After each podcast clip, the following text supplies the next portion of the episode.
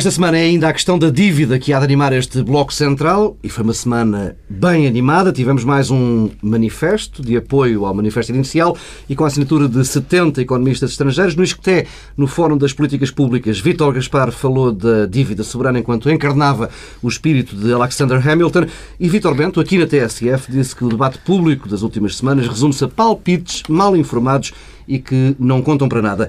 Dívidas à parte, ainda havemos de falar do encontro Passos Seguro e das insanáveis divergências entre PS e PSD e também do apelo do Presidente da República para uma campanha eleitoral sem grandes crispações. Em tsf.pt, exclusivo para o online, Pedro Dom Silva fala da qualidade do debate público em Portugal e Pedro Marcos Lopes há de analisar a questão das prescrições em casos que envolvem banqueiros. Meus caros, vamos à dívida, salvo seja, antes que hum, o Pedro Batalhão Silva mergulhe na história... Antes que a gente consiga pagar... antes que o Pedro mergulhe na história dos Estados Unidos, quero ouvir-vos sobre este manifesto parte 2. São mais de 70 assinaturas de economistas internacionais, a maioria académicos, mas alguns com cargos em instituições como o Banco Mundial ou o FMI. Marcos Guedes, no final do Conselho de Ministros, disse que estas opiniões, não vindo de criadores, não contam. Pedro Dom Silva, hum, isto conta? Este tipo de assinaturas? Conta, tanto conta que obrigou à resposta do Ministro da Presidência e foi tema, e, portanto, isso é em si um barómetro. Mas conta porque mostra uh, que aquilo que uh, o manifesto, e nós já falámos disso a semana passada, defende, é uma coisa que uh, encontra eco em muitas vozes, em muitos países, vozes ligadas a instituições internacionais relevantes, mas também académicos, um, e portanto é um daqueles temas que acabaremos por eh, por discutir eh, e discutir eh, institucionalmente e não apenas no espaço público. Eu não queria entrar já no tema Alexander Hamilton, nem mergulhar no, da passagem do século XVIII para o século XIX nos Estados Unidos, mas na verdade é um lugar onde encontramos as respostas para todos os dilemas políticos que temos hoje ou que temos tido nos últimos dois, três séculos. mas há uma coisa que eu estou a citar de cor eh, Vítor Gaspar. Eh, eu dizer, a minha posição é semelhante à de Vítor Gaspar, parafraseando Vítor Gaspar. é, confesso que já é, estou um bocadinho confuso. Se eh, no final do século XVIII, nos Estados Unidos, houve uma discussão aberta e acesa sobre este tema no Congresso, por que razão é que não podemos ter uma discussão aberta e acesa sobre este tema uh, no século XXI e, portanto, é apenas isso que está em causa uh, e eu espero que continue um, eh, a haver uma discussão um, e, quer dizer, e, e, perceber que isto não é uma questão nem de fé, nem de esforço, nem de treino, como o Cristiano Ronaldo, um, nem certamente de sofrimento, uh, mas sim uma discussão racional que tem de ser tida e que acabaremos por ter, e certamente passadas as eleições europeias isto dominará a agenda eh, política nacional, mas a agenda política também europeia. Aliás, o relatório do Grupo de Trabalho está aí, europeu já, está aí. Quase a sair. Quase já, a sair. já havemos de avaliar se esta nossa causa em Portugal nos próximos agora, anos já, já agora, é tão gloriosa quanto a dos Estados Unidos não, na altura. Eh, agora, mas... não, pois, eh, já falaremos disso. Eh, mas agora convém é que não haja uma espécie de combate de argumentos da autoridade uh, em torno deste tema, porque isso não é bom conselheiro, principalmente vindo de alguém que não tem propriamente, uh, não é, nós estamos a falar de um marshal uh, da economia com créditos firmados e, portanto... Quem é que estamos a falar? Estamos a falar de Vitor Bento, ah, porque o Paulo Tavares falou de Vitor Bento. Mas já falamos de Vitor Bento mais à frente. Pedro Marcos Lopes, antes de mais a questão deste, deste novo pacote de assinaturas. Não, para mim é extraordinariamente enfim, quer dizer, como é que eu digo isto? De uma maneira que não seja, possa ser considerada quase insultuosa. Mas eu, eu, eu fico verdadeiramente estupefacto quando vejo pessoas com, com a relevância e, enfim, de Marcos Guedes, que é ministro do governo, eh, quando vejo ministros, quando assisto a pessoas com, com papel importante dentro do espaço público e no espaço político a renegarem o, o interesse ou a renegar uh, a discussão sobre temas que todos nós sabemos que são fundamentais para a nossa comunidade.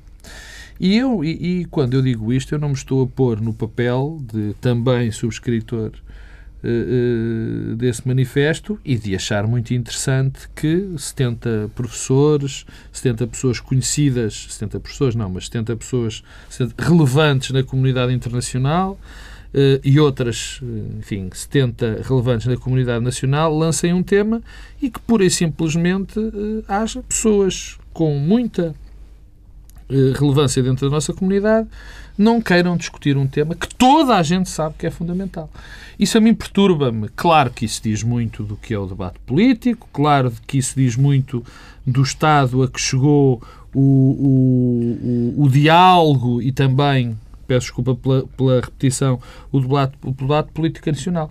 Acho isso extraordinariamente grave. Acho que todos nós sabemos que temos que discutir o problema da dívida como outros problemas e é sempre melhor começar uma discussão com uma, alguma base científica do que começar uma discussão apenas com soundbites. Todas as contribuições são boas. Eu também gostava de poder criticar ou até elogiar documentos com o mesmo nível de profundidade que, dessem, que, que, tivessem argumentos completamente dispares daqueles que estão nestes manifestos. Para mim é assim que as coisas devem funcionar em democracia e lamento que não seja essa a visão de muita gente. Pedro Nadão e Silva, a questão da sustentabilidade da dívida, da reestruturação ou não reestruturação dominou o painel que juntou os quatro últimos ministros das Finanças no Fórum das Políticas oh, Paulo, Públicas. Desculpa, no... até só porque Querias fazer com... uma chega? Não, não é só uma chega, é que... Hum, naturalmente, este processo todo do manifesto, que influenciou o debate no espaço público muito para além um, daquilo que era a minha expectativa um, e gerou também uma expectativa na comunidade em Portugal sobre o facto de haver ali uma enunciação de uma possibilidade de uma alternativa, de um caminho alternativo. E isso tem feito com que não estamos a falar apenas de 74 uh, académicos um, e pessoas ligadas a instituições internacionais que se juntaram a este processo. É que sente-se no país uma enorme vontade das pessoas se juntarem um, ehm, juntarem, juntarem este processo ehm, e eu acho que isso é muito significativo. Nota-se isso cada vez que há alguém que apresenta um caminho alternativo. Bem, não, uh, peço desculpa, mas não é bem assim. Não é bem assim. Isso não é verdade. Uhum. Não é verdade porque os partidos têm tido incapacidade de dar, corpo, é? de dar corpo e de traduzir politicamente essa Sim, necessidade. Não, não, estava, não estava se a falar permites, de alternativas dentro do espaço permites, partidário. Se me fora. permites, eh, e, e já pegando nesse tema, e também pegando no que, no que o Pedro da Silva também disse, eu notei que provavelmente, eh, provavelmente o Francisco Louçã dizia que sim, mas e eu também sou capaz de concordar com ele, olha, por uma vez, bem, pelos vistos, por duas, ultimamente, a reação mais descabelada, e eu não tenho vergonha nenhuma de dizer mais idiota que ao manifesto, foi de um membro do Partido Socialista. Não? É?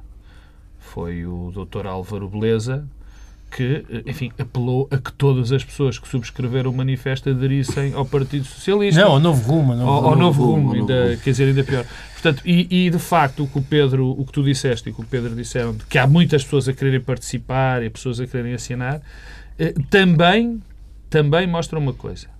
Mostra uma coisa, algo que, nós, que eu já falei aqui muitas vezes e muita gente já falou também, é que de facto são os partidos que estão mais longe da comunidade, os partidos estão mais longe da comunidade do que nós, do que até nós pensamos. E há muito mais carinho por propostas que venham de fora do, do espectro partidário. Pedro, o que não é bom, atenção, é? Não, mas eu não, não, não, não, é um bom sinal. Eu não eu discordo disso, desculpa lá, estamos a prolongar este tempo, não discordo porque o problema não é as propostas virem do espectro partidário, é a incapacidade do espectro partidário compreender o que está em causa e de representar é politicamente é, é, um sentimento difuso que há na sociedade portuguesa. Coisa, dizer, essa, essa falta de compreensão e de, de comunicação. É isso, é, sim, mas é, gera, a relação de causa e efeito é um pouco ao contrário. É um pouco ao contrário. É evidente que hoje em dia há uma desconfiança, mas quer dizer, o problema é que há uma incapacidade do espaço partidário de representar o que quer que seja. E nós temos um problema de Esse déficit é de representação uh, e aparece um manifesto que, que é apenas um manifesto, mas há logo um sentimento de uh, voz coisa que os partidos não dão. É evidente, é evidente que tonterias como dizer, bem, juntem-se a nós, venham aqui participar na sessão este sábado do novo rumo sobre reforma da administração pública, é, é, quer dizer, é, eu nem sei como qualificar. Bem, vamos, vamos adiante, Pedro. Estava a, a lembrar-te dessa sessão do Fórum das Políticas Públicas que, que juntou os quatro últimos ministros das Finanças. Foi esse o momento a partir do qual passaste a partilhar uma opção com Vítor Gaspar, a figura de Alexander Hamilton, um dos pais fundadores dos Estados Unidos Eu acho que não e o primeiro secretário de Estado, norte-americano do Tesouro. Hum, como viste essa ponte que hum, Gaspar estabeleceu com, com aquele momento preciso da história dos Estados Unidos? Com muito interesse. Com muito interesse. Apreciei a ironia subtil de Vítor Gaspar e a liberdade de espírito que é própria dos ex-ministros. Hum, acho que eh, para os. Quer dizer, usando a frase de Vítor Gaspar, quando disse hum, eu não posso nem quero responder à questão que o António José Teixeira lhe colocou sobre a sustentabilidade da dívida portuguesa, mas vou dizer coisas. A verdade é que Vítor Gaspar disse imensas coisas. É, só precisam de interpretação. É... Tradução. Tradução, tradução. Portanto, vamos ter a interpretação Não. Pedro Luís Silva. Não, não, isso é a minha versão. Eu não Nota sou, do tradutor, a partir eu não, sou, eu não sou, longe de mim, ser tradutor eh, de Vítor E Gaspar. muito menos fazer a interpretação Interpretação- autêntica. Não, a, a interpretação que eu faço, dizer, a minha posição, na verdade, não sei se é semelhante à da Alexander Hamilton. Eh, mas há uma coisa que eh, é um facto, até porque eu tenho muita simpatia por o arqui-inimigo e arqui-rival Alexander Hamilton, que era o Thomas Jefferson.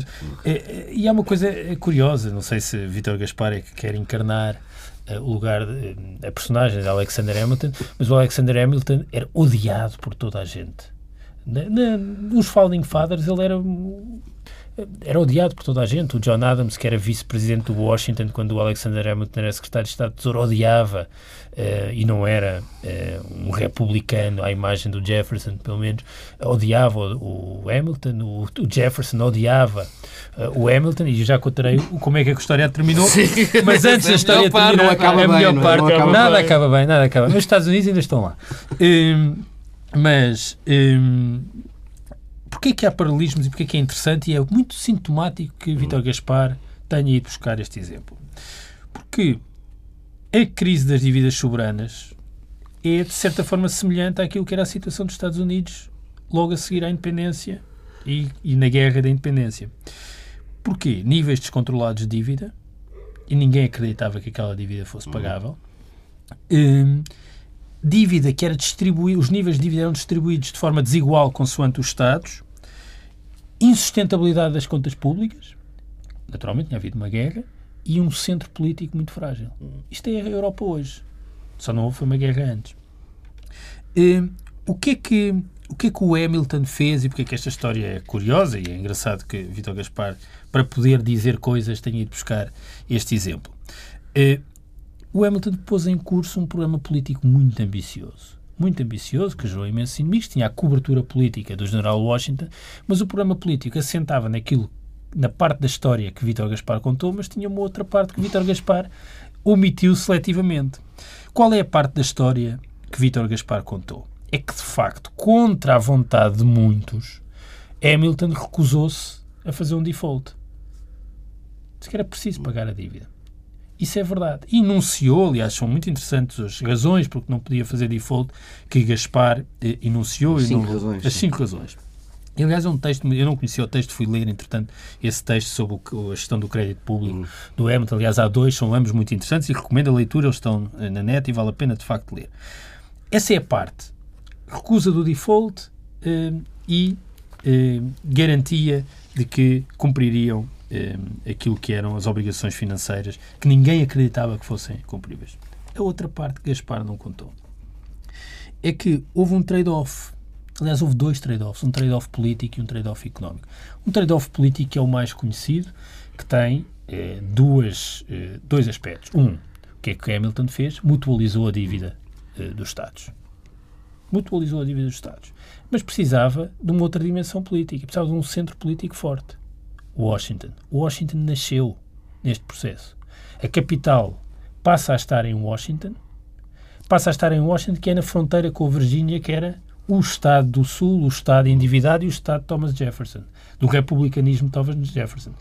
Repara que eh, é para contrariar a ideia que Washington era um novo rei a substituir o rei inglês e um presidente republicano próximo da soberania popular, tal como entendida por George Washington, mas ao mesmo tempo com o centro político Washington a, a capturar competências políticas eh, eh, dos Estados. Segundo trade-off muito importante, que é um trade-off económico e que Vítor Gaspar também eh, não, eh, não referiu, é que o Estado passou a assumir um papel muito importante no desenvolvimento económico. Aliás, George Hamilton é por muitos visto como o pai da política industrial. E o que é que foi a política industrial? Foi tarifas elevadas às importações e subsídios às indústrias. Protecionismo. E protecionismo. Eh, E, aliás, eh, recusou quer a liberalização de capitais, quer a liberalização de mercadorias. É este conjunto de coisas que George Hamilton faz. Não é só recusar o default. Alexander Hamilton. Sim. Estás a casá-lo com o George Washington. George Washington. o Alexander Hamilton faz estas duas. Portanto, faz um, há aqui uma dimensão política, início do federalismo, e federalismo com estas circunstâncias, com uma troca e um reequilíbrio de poderes, políticas económicas e, de facto, mutualização da dívida e recusa eh, do default.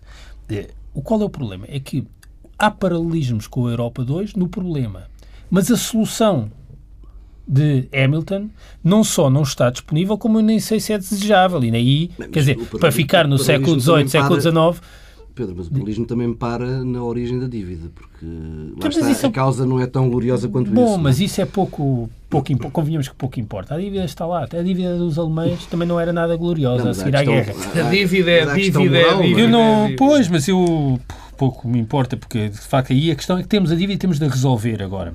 E portanto, federalismo, Banco Central, mutualização e política industrial, isto na Europa não está em cima da mesa. Não é possível a solução de Hamilton. E portanto, é, é dizer, a minha posição é semelhante à de Alexander Hamilton. temos pena, não está em cima da mesa e atenção, é inspirador, mas se calhar não é desejável. Não é desejável. Isso aí, Thomas Jefferson tinha em parte razão quando tinha uma preocupação com a soberania popular. A soberania popular é o que é que são os interesses de cada nação na Europa. Quer dizer, nós não estamos propriamente nos Estados Unidos. Do ponto de vista até da diversidade. Portanto, qual é o, nós como portugueses estamos disponíveis a também transferir estas É competências. comparar 50 anos de história para 11 séculos de Mas, história. eh, agora, ponto final sobre isto, e prometo nunca mais falar de Alexander Hamilton na minha vida.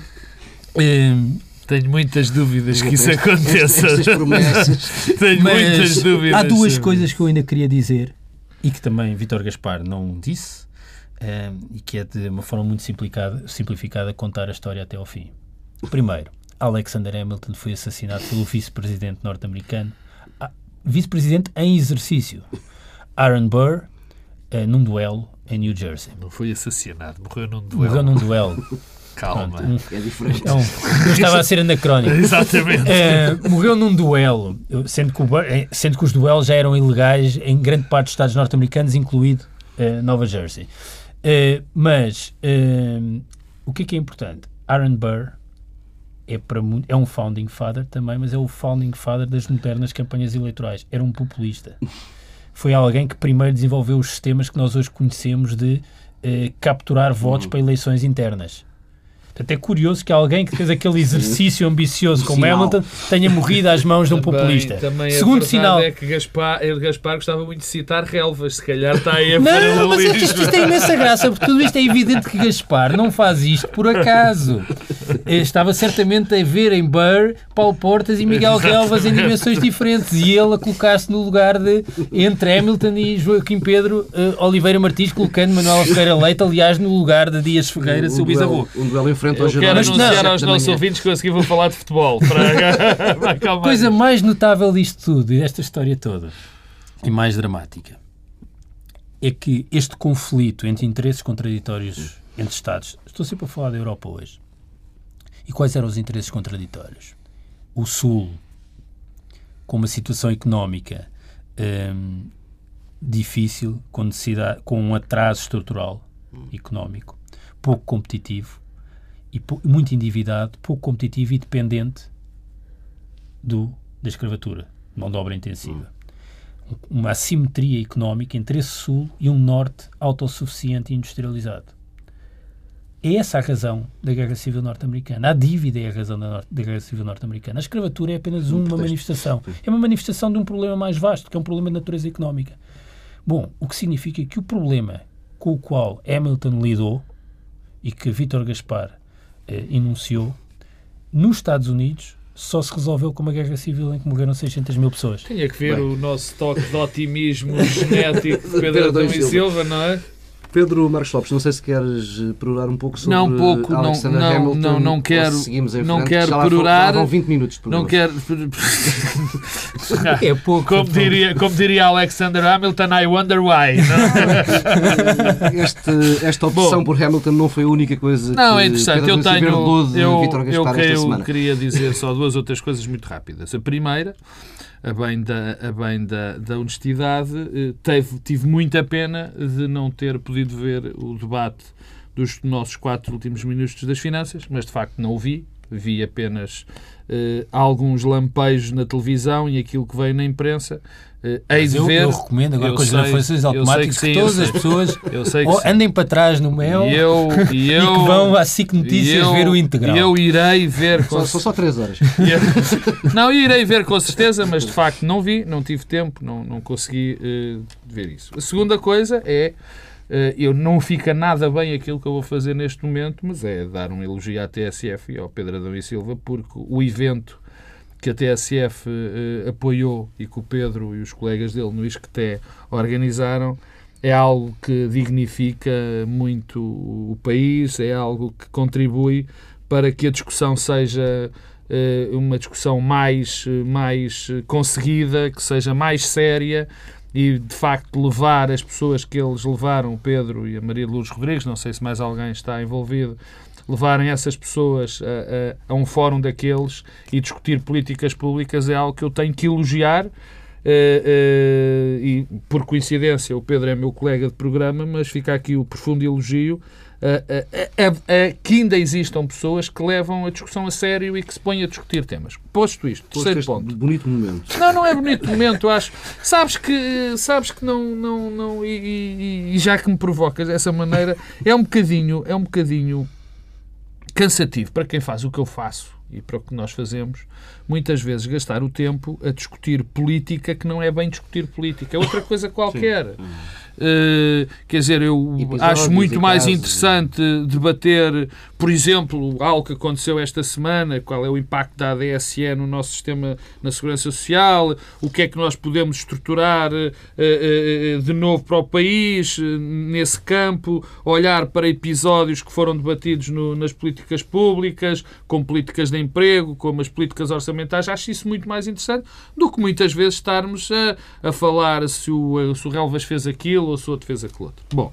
o terceiro ponto, eu, da parte que eu vi, de- dos, dos soundbites que, que, que vi, claro que ouvi muitas coisas da Alexander Hamilton, porque telefonei ao Pedro Adão e Silva e telefonei a ti e, e a outras pessoas que estiveram nesse debate e as pessoas não... Não se Parece que a última coisa, a única coisa que se falou foi da Alexander Hamilton e de Dias Ferreira, que eu pensava que era aquele senhor do Sporting, mas Não. afinal não. É o era, era o bisavô do senhor do Sporting. E, portanto, a culpa de muito deste ruído é vossa também, no que me diz respeito a mim. Bom, agora, muito seriamente, eh, é, é- é notável que se juntem quatro ministros das Finanças. É normal que os dois ministros que menos tenham dito coisas, apesar da interpretação daqui do Pedro Adão e Silva, se, se tenham sido Vítor Gaspar e Fernando, Sa e Fernando Santos. E Fernando Teixeira dos Santos, bem, também é Fernando Santos.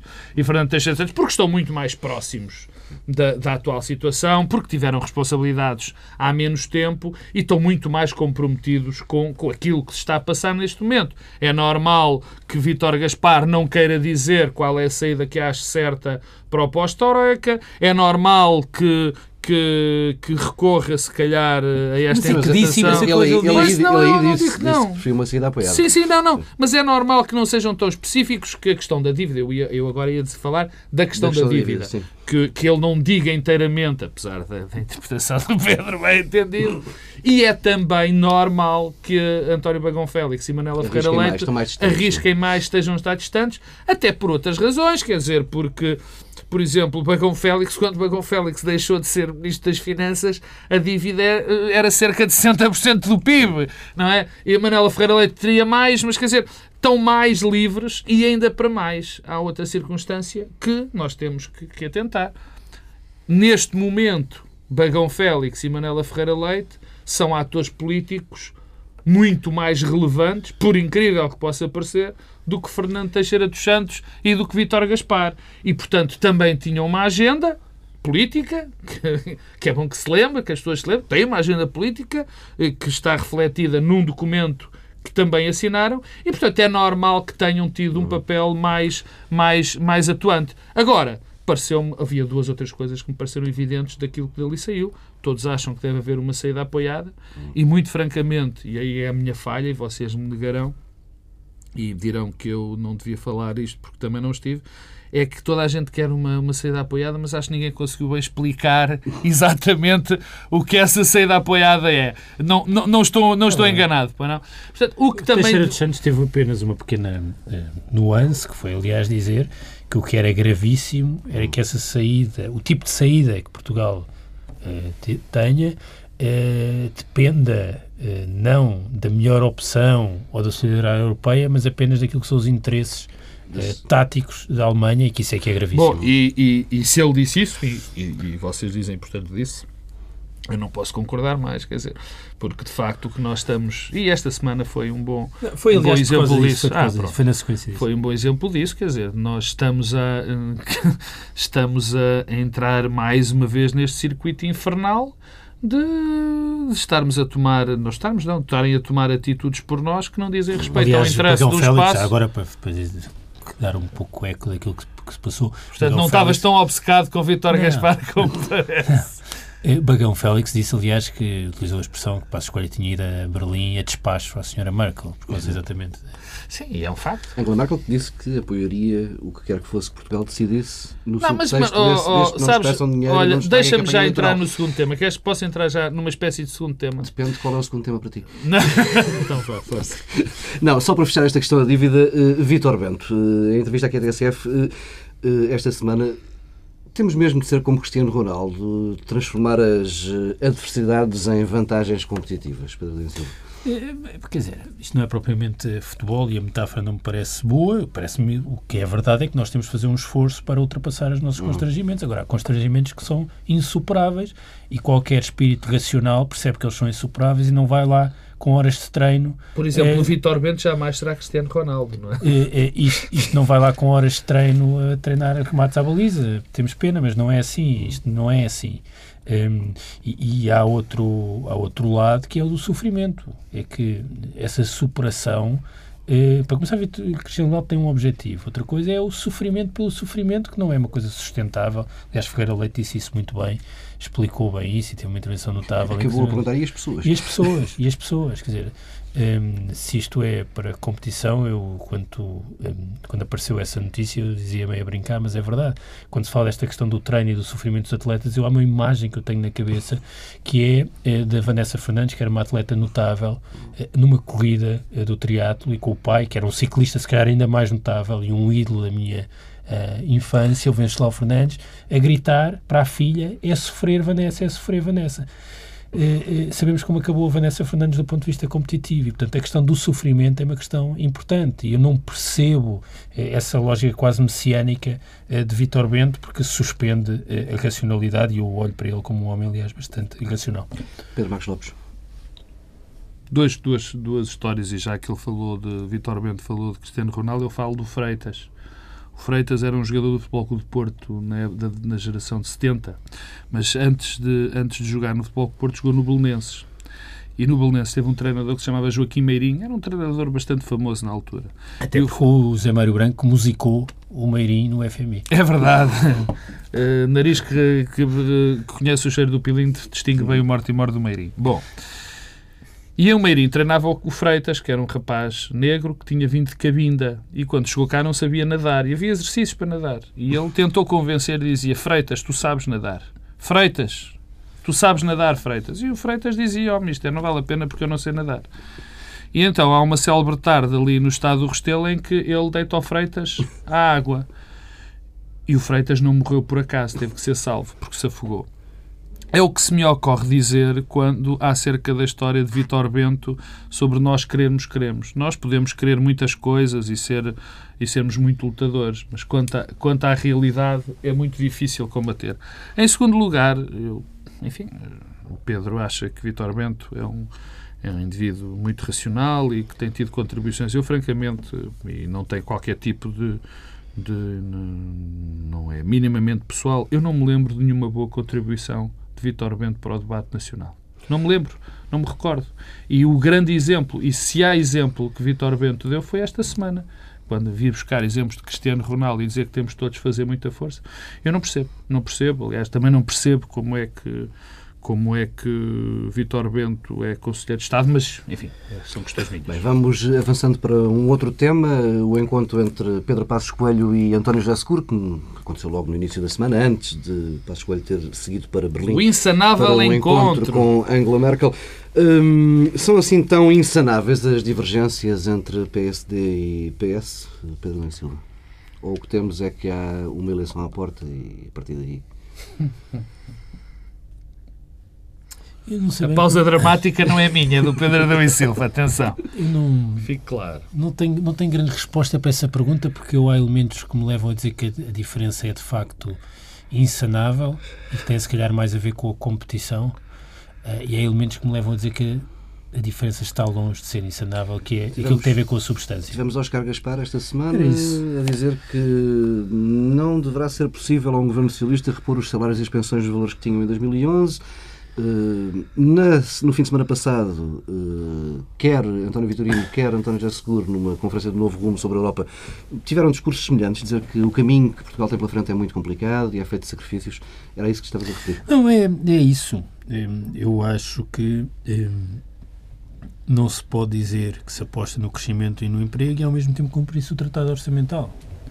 É, e o drama, não é o drama só do Partido Socialista, é o drama eh, dos partidos de centro-esquerda em toda a Europa, é que um, não basta dizer que vamos apostar no crescimento e no emprego um, eh, e termos uma estratégia alternativa que depende da boa vontade de terceiros. Hum.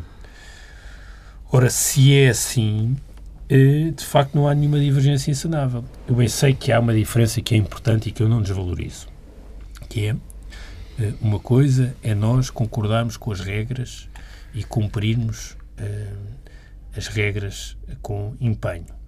Outra coisa é nós, eh, enquanto país, enquanto Estado, estarmos eh, vinculados a um conjunto de regras, mas discordarmos e procurarmos criar condições para que essas regras sejam alteradas. Isso faz alguma diferença.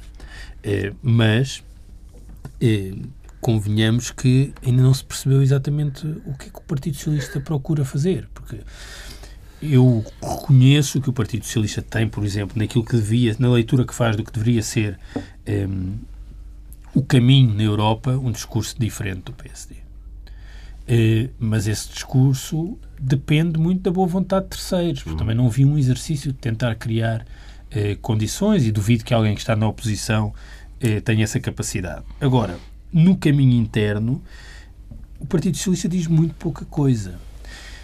E desde o início, isso é a minha opinião eh, já há algum tempo, desde o início não diz porque aquilo que poderia dizer diferente é de tal forma semelhante com a estratégia de José Sócrates que o Partido Socialista preferiu sempre não dizer nada.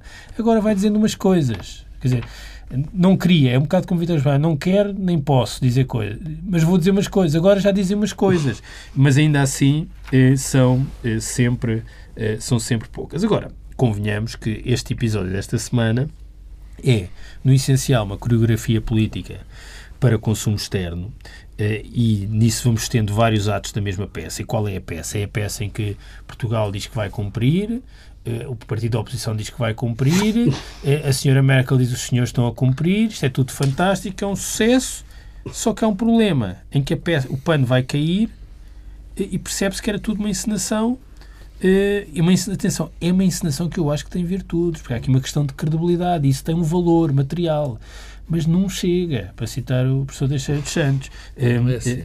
é, ah, eu não sou do Norte, não tenho essa capacidade. é, não chega. É, e porquê é que não chega? Porque a coisa se vai tornar mais cedo ou mais tarde eh, visível. Agora, isto serviu exatamente para quê? Esta semana, este episódio, eu não consigo perceber. Porque eh, se era para ter acordo, Serviu para o véu, Pedro.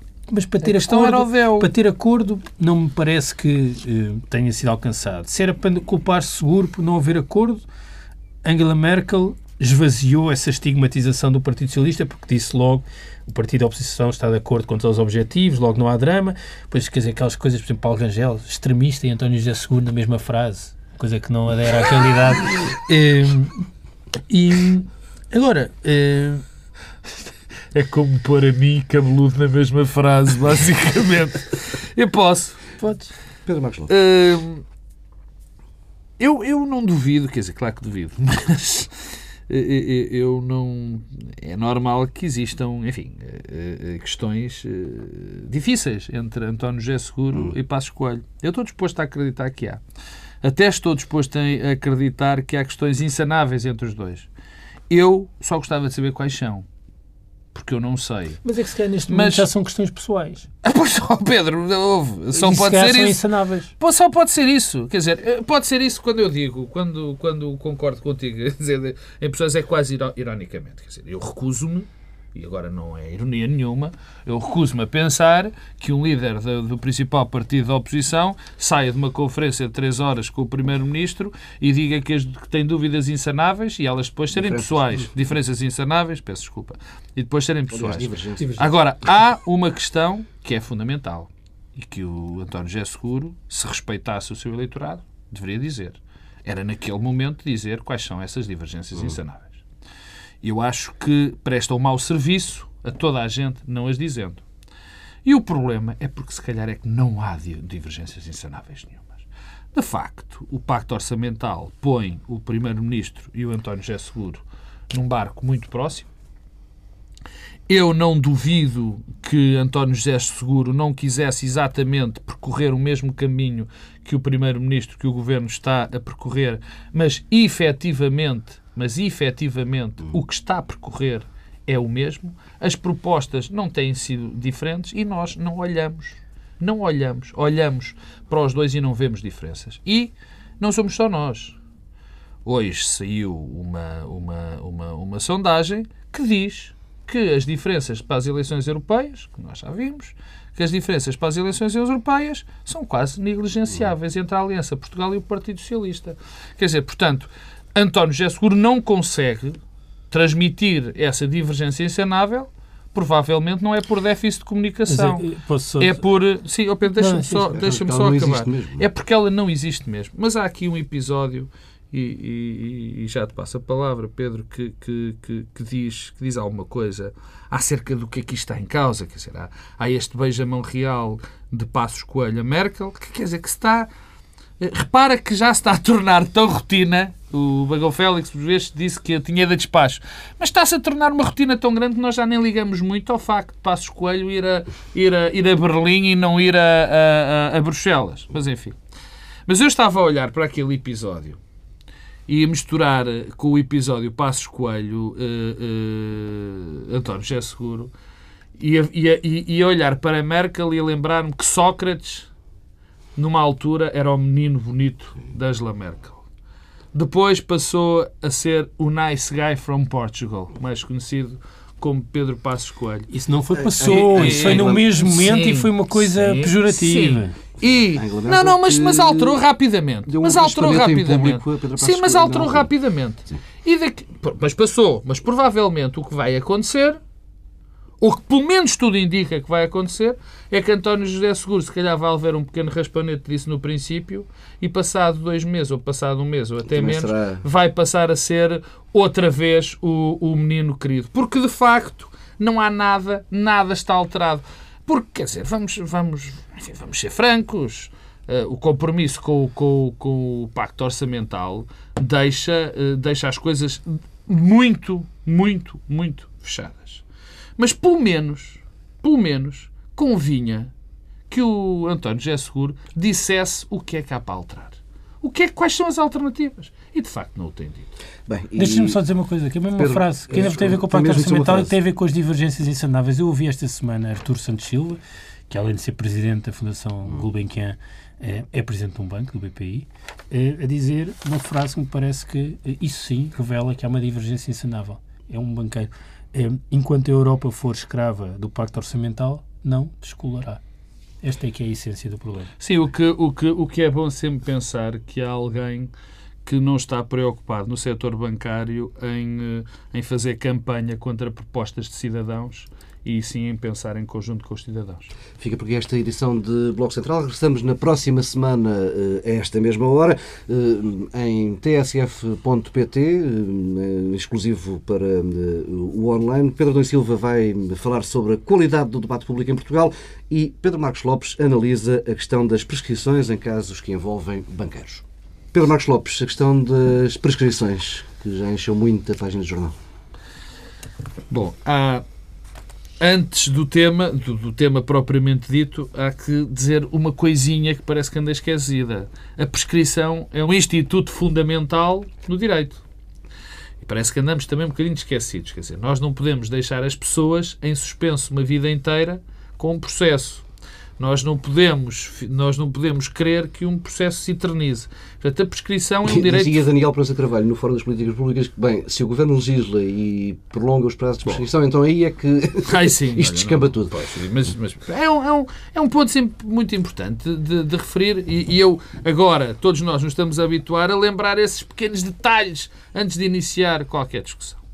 E o segundo, portanto, esse é básico faz parte, é um pilar do Estado de Direito, a questão das prescrições, por incrível que possa parecer. Segundo ponto é lembrar uma frase fantástica da Ministra da Justiça, Teixeira, eh, da, da doutora Teixeira da Cruz, Teixeira da Cruz, Teixeira da Cruz, que dizia quando que dizia numa célebre tarde, quando ela estava a sair de um instituto prisional, quando um, um processo que estava em segredo de justiça que estava em segredo de justiça, lhe foi perguntado sobre esse processo, ela diz: finalmente a impunidade acabou. E, portanto, é bom lembrar estas coisas sempre que, que, que, acontecem este tipo de situações, porque a memória conta. É a mesma senhora que também achava que as pessoas, e eu aqui tomo as dores, eh, as, minhas, as dores são minhas também, que acham que não se pode, que a criminalização do enriquecimento ilícito, no fundo, é um ataque ou outro pilar fundamental da democracia liberal, que é a presunção de inocência, é a inversão do ónus da prova. Portanto, também uh, uh, me recordo da sua ter dito isso, da senhora ministra ter dito isso, e, portanto, é bom ter esta memória. Vamos Agora, outra vez no, no caso concreto, no caso concreto, bem, essa é um problema logo evidente, que é a de haver uma possibilidade de legislar sob pressão. Ainda bem, ainda bem, a Procuradora-Geral da República já veio dizer que isso não fazia sentido nenhum. Fiquei muito contente com a intervenção dela, porque o que aqui está em causa não, não tem a ver eh, com, com, com legislação, tem a ver com, com a velocidade de procedimentos. Terceiro ponto, também ligado eh, eh, ao Ministério da Justiça e ao, e ao setor legislativo. É bom não esquecer que a reforma do processo penal, que toda a gente também anda enganada, a reforma do processo penal nada tem a ver com este processo. Isto são processos de coimas e não houve nenhuma alteração, repito, nenhuma alteração neste regime, no regime das coimas. Portanto, quando a sua autora, quando a Ministra da, da Justiça diz que houve alterações a, a este setor, é mentira, não houve. Neste caso concreto, não houve alteração nenhuma. Ponto fundamental. O que é grave neste processo, na questão substancial, é a sensação, aquilo que passa para a comunidade. Quer dizer, as comunidades são feitas de confiança entre os seus membros, de que nós todos temos, somos, uh, uh, regemos pela mesma lei, nós confiamos uns nos outros, uns pagam impostos, nós também pagamos impostos. Isto cria na nossa comunidade a sensação que há cidadãos de primeira e de segunda. E é assim que as comunidades se começam a desfazer. É quando nós não conseguimos ter confiança mínima nas mais importantes instituições e no resto das pessoas que constituem a comunidade. Pedro Adão e Silva, a qualidade do debate público em Portugal. É, a qualidade, eu queria falar, aliás, de uma coisa que o Pedro Marcos Lopes já falou eh, na parte inicial do programa, mas que eu queria centrar no debate sobre as políticas públicas, ele já o disse, e eu peço desculpa de estar a falar disso porque fui um dos organizadores do Fórum das Políticas Públicas no ISCTE, eh, mas não é tanto sobre o Fórum, é aquilo que é revelado por estes debates, e já é o terceiro ano que nós organizamos isto na faculdade, eh, e que é o seguinte: um debate racional em torno de questões específicas, se for assente no conhecimento, no conhecimento no sentido de Jorge Jesus, experiência. É, ou seja, informação. Estás a estragar o programa, Pedro é, é, Informação e conhecimento assente na experiência, na experiência, nomeadamente, discussão de políticas públicas, revela muito rapidamente uma coisa. E é uma coisa muito relevante para aquilo que são, uh, para aquilo que é um dos principais problemas uh, em Portugal, a meu ver, uh, e que é os pontos de entendimento e os pontos de compromisso nas políticas públicas são muito mais do que aquilo que nós pensamos ou daquilo que, que se faz crer quando assistimos ao debate público em Portugal. Há, de facto, pontos de compromisso, de entendimento e de convergência é, muito relevantes é, e que são ocultados pela forma como o debate está organizado no espaço público. E aqui os responsáveis são naturalmente os políticos, os atores políticos, somos agentes, mas somos todos, somos nós comentadores, tu, eh, editor de política da TSF, eh, e os jornalistas que eh, trabalham aqui noutros órgãos de comunicação social. E, portanto, o que eu queria sublinhar é que nós temos de saber valorizar essa capacidade eh, de compromisso com base na informação eh, e no conhecimento, eh, porque acho que há uma tentação para fazer o contrário. Eu repito, acho que um dos maiores danos que este governo fez ao país foi esta, esta voragem esta inclinação revolucionária de querer deitar tudo abaixo e começar de novo. Eu nunca mais me esquecerei do ministro Álvaro, quando dizia que em seis meses reformaria o país. É, quer dizer, está-me logo vontade de pegar uh, no revólver para, para apreciar uma frase de má memória. É, é, porque o que nós precisamos é exatamente o contrário, é de compromisso, entendimento e sublinho, para terminar, é apenas um aspecto que eu achei muito interessante. Helder Rosalino, que foi uma das pessoas que participou no painel sobre a administração pública, é, tomou como ponto de referência para o início daquilo que ele, aliás, começou por sublinhar, que é eh, a ideia de que a reforma do Estado já está a ser feita, contrariando aquela ideia de que toda a gente diz é preciso fazer a reforma do Estado, uma coisa que é sempre dita todos os dias, repetida, é criticamente, e ele contrariou essa ideia, disse, mas isto já está a ser feito e tomou como ponto de referência do início desse processo, eu acho que até se calhar podemos recuar um pouco, mas como ponto de referência eh, 2005. Portanto, introduziu aqui um elemento de continuidade e de compromisso que eu acho que é muito importante e se nós temos caminho e solução para todas as nossas insustentabilidades, terá necessariamente de passar eh, por aí. Ponto final neste Bloco Central, pelo menos na parte de segundo.